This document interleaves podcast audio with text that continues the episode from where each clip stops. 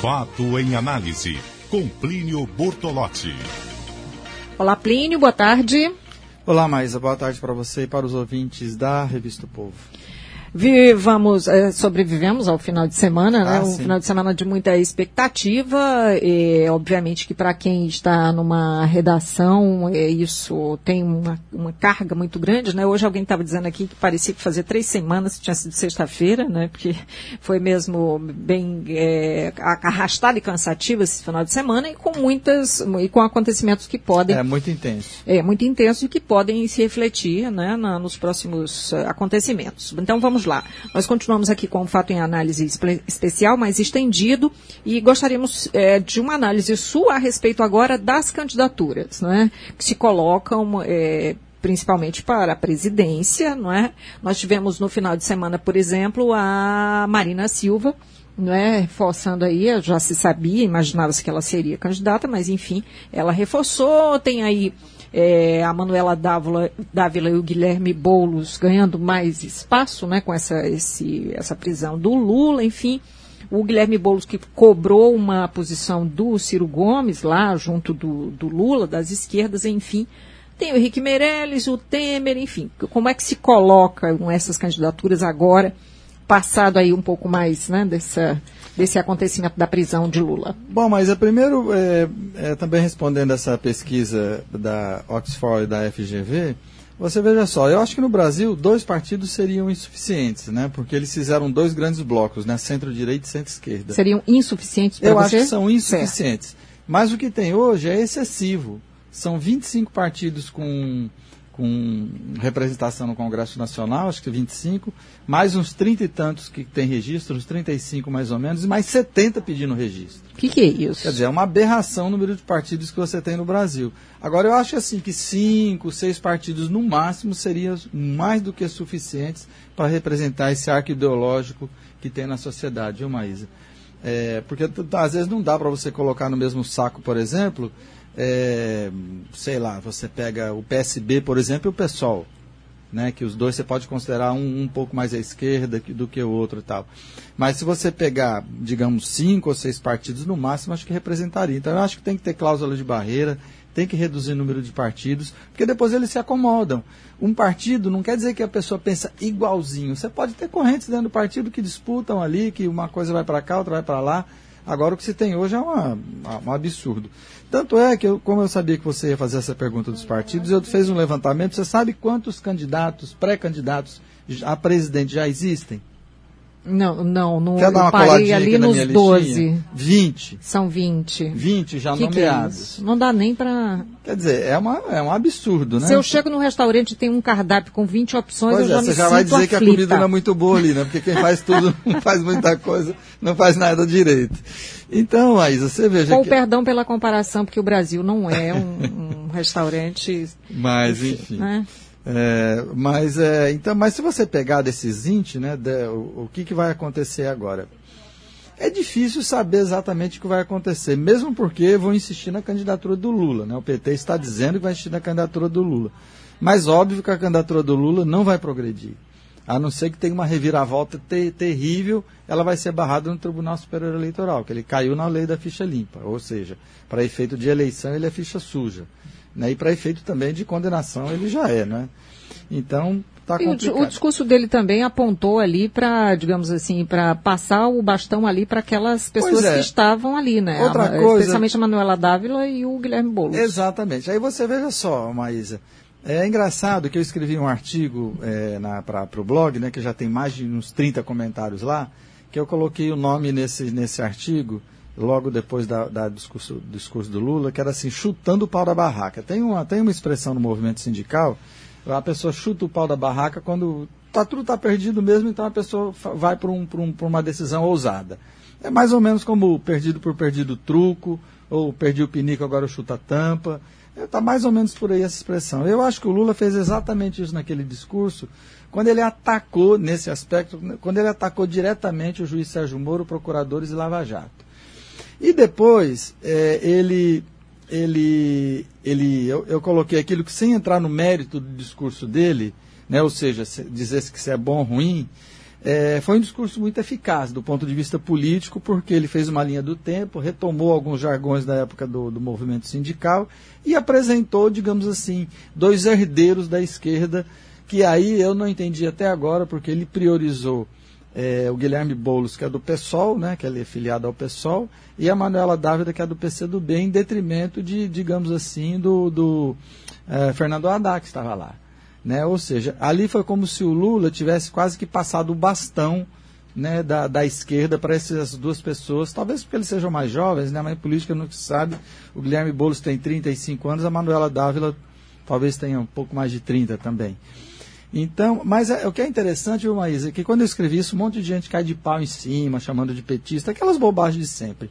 O que eu quero dizer, assim, porque uma análise é diferente de uma opinião. Então eu fiz uma análise.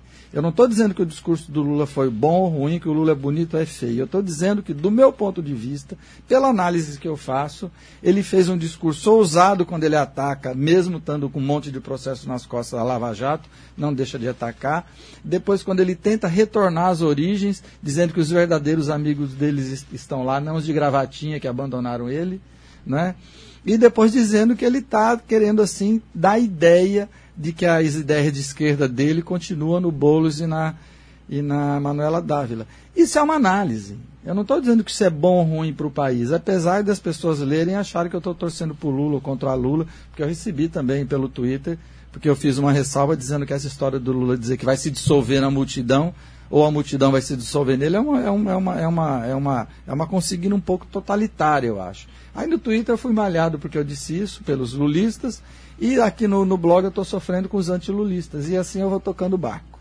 E a gente vai fazer o primeiro intervalo, mas no próximo bloco, nossa conversa gira em torno da expectativa para a votação no STF, que acontece na quarta-feira, depois da manhã, sobre prisão em segunda instância. Quais são as expectativas? E mais, é, há uma possibilidade de amanhã governadores da região Nordeste estarem em. É, Curitiba para uma visita ao ex-presidente Lula. Isso significa o quê? Que o lulismo se fortalece na região ou não há espaço para isso? No programa de hoje, Plínio Bortolotti está com a gente também. Plínio fez um comentário sobre a enquete de hoje que pergunta se você acha que num país do tamanho do Brasil, dois partidos políticos seriam suficientes. Isso falando de uma pesquisa da Universidade de Oxford em parceria com a Fundação Getúlio Vargas, que afirma que apenas dois partidos seriam suficientes para representar a sociedade brasileira. Aí o Edson Brasil Brasil respondeu da seguinte forma: Maísa, porque eu disse que é, o Plínio falou de 20 candidatos, né, que já tem aí. Eu disse, se eu chego num restaurante e tem 20 opções, eu fico tensa, não sei o que, que eu vou escolher, né? E ele disse, Maísa, nosso país pode ser comparado sim com um restaurante, pois o governo só impõe medidas salgadas e em época de eleição vem com uma conversinha doce. Sem falar que a batata de muitos políticos está assando. Edson Brasil arrasou na resposta aqui. E o nosso amigo Feitosa, do Benfica, nosso ouvinte, ele disse que seria sim suficiente, menos roubo, na opinião dele. Plínio Bortolotti, qual é a expectativa para o julgamento na próxima quarta-feira da votação no STF sobre a prisão em segunda instância? Pois é, essa é outra novela que vem se desenrolando aí com capítulos cada vez mais tensos, né? Mas o ministro Marco Aurélio está dizendo que vai colocar em mesa o julgamento da, dessa ação direta de constitucionalidade que é, definiria, né, de para todo mundo se pode prender em segunda instância ou não. E para variar a questão do, do voto aí, que caso esse negócio progrida, é, porque pode ter ministro que pode pedir visto, sentar em cima do processo, é novamente essa história do voto da ministra Rosa Weber, né? Que é uma que ninguém, que ninguém sabe como ela vai votar. A outra questão é que diz que parece que está se formando um consenso, que é difícil, né, você ter consenso no Supremo Tribunal Federal, mas que independentemente do que os juízes acham, os ministros acham, não deveria mexer nisso agora. Ou seja, deveria manter a prisão após em segunda instância. Se for a julgamento, é, o voto decisivo novamente vai ser da ministra Rosa Weber e alguns analistas, e também se você é, vê o voto dela, é um voto que é, mas não é. Vai para lá e vem para cá. Diz uma coisa e diz na frente. O que eu quero dizer? Ela diz que ela é a favor do, de não prender em segunda instância, ou seja, do processo transitar em julgado, mas, no entanto, precisa ter uma certa estabilidade no, no, no, no, no Supremo. Essa questão já foi votada em 2016, ou seja, a meu ver, as, a coisa vai continuar do jeito que está. Isso, aqui eu estou fazendo uma previsão, viu? E Deve ficar do jeito que vai está, ficar, é? Está prisão em segunda instância. A meu ver, sim. Posso me enganar, porque, enfim. Mas eu acho que a Rosa Weber talvez recue nesse voto né, e mantenha, fala, ah, eu sou a favor, eu sou contra prender em segunda instância, mas não vamos mexer nesse negócio agora, porque já teve muitas mudanças uhum. no período curto de tempo, e não vamos, vamos mudar só porque mudou o ministro. Entendi. E, então eu acho que a tendência é permanecer. Ou seja, há um temor muito grande agora de se mexer nesse negócio. E aí, vamos, vamos, vamos, vamos combinar, né? É uma influência política poderosa sobre o Supremo Tribunal Federal. E o próprio Supremo permitiu isso, né? Por esses vais vem, por esses, essas decisões que é uma vez assim, outra vez assado, dependendo da cara do freguês. É isso que deu. Uh, Plínio Bortolotti, uma outra questão é a questão do lulismo, né? Isso está muito claro, é, é a força de, do ex-presidente Lula na região Nordeste. É, você acredita que essa, essa corrente, né, tem uma tendência a se fortalecer ou não? É, por exemplo, amanhã governadores da região devem ir a Curitiba para visitar o ex-presidente Lula e o governador Camilo Santana diz que essa é uma visita é, de solidariedade, digamos assim, né, de, é, enfim, agradecimento pelas políticas públicas. O que, que isso significa na prática? Bom, primeiro significa, eu acho o seguinte, que essa, é, é, é, essa movimentação em frente à Polícia Federal, essa movimentação do da própria sociedade, dos apoiadores de Lula e dos políticos, ela vai se arrefecendo. Isso é natural, é da vida. Vai acontecer.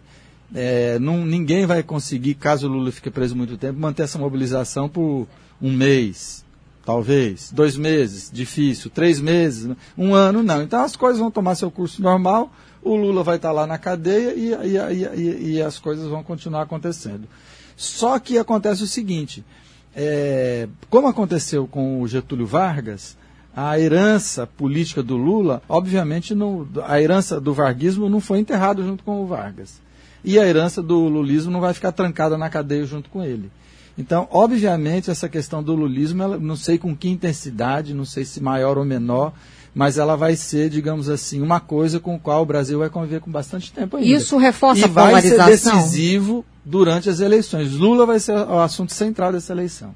Isso reforça a polarização do país dividido e quem fala de pacificação está longe ainda de ver isso? É, retornando ao que eu estou dizendo aqui, Lula vai ser a figura central dessa eleição. Não estou dizendo assim, ó oh, que legal que o Lula vai ser a figura central dessa eleição. Estou analisando que pelo trotar da, da, da, da carruagem, o Lula vai ser uma, uma, uma figura central nessa eleição. Agora, o que, que, você perguntou, se ele vai... Se isso mantém o país dividido, polarizado. Não, o, o, país, eu, eu acho que essa divisão do país é outra coisa que vai permanecer também por bastante tempo. Não vai se resolver. Não, não tem mais um, um, um gesto que possa ser de pacificação do país. Não sei nem se depois das eleições isso vai acontecer. Então, essa situação é, instável que a gente viva, de, de, vive, de polarização, eu acho que ela vai permanecer ainda por um bom tempo.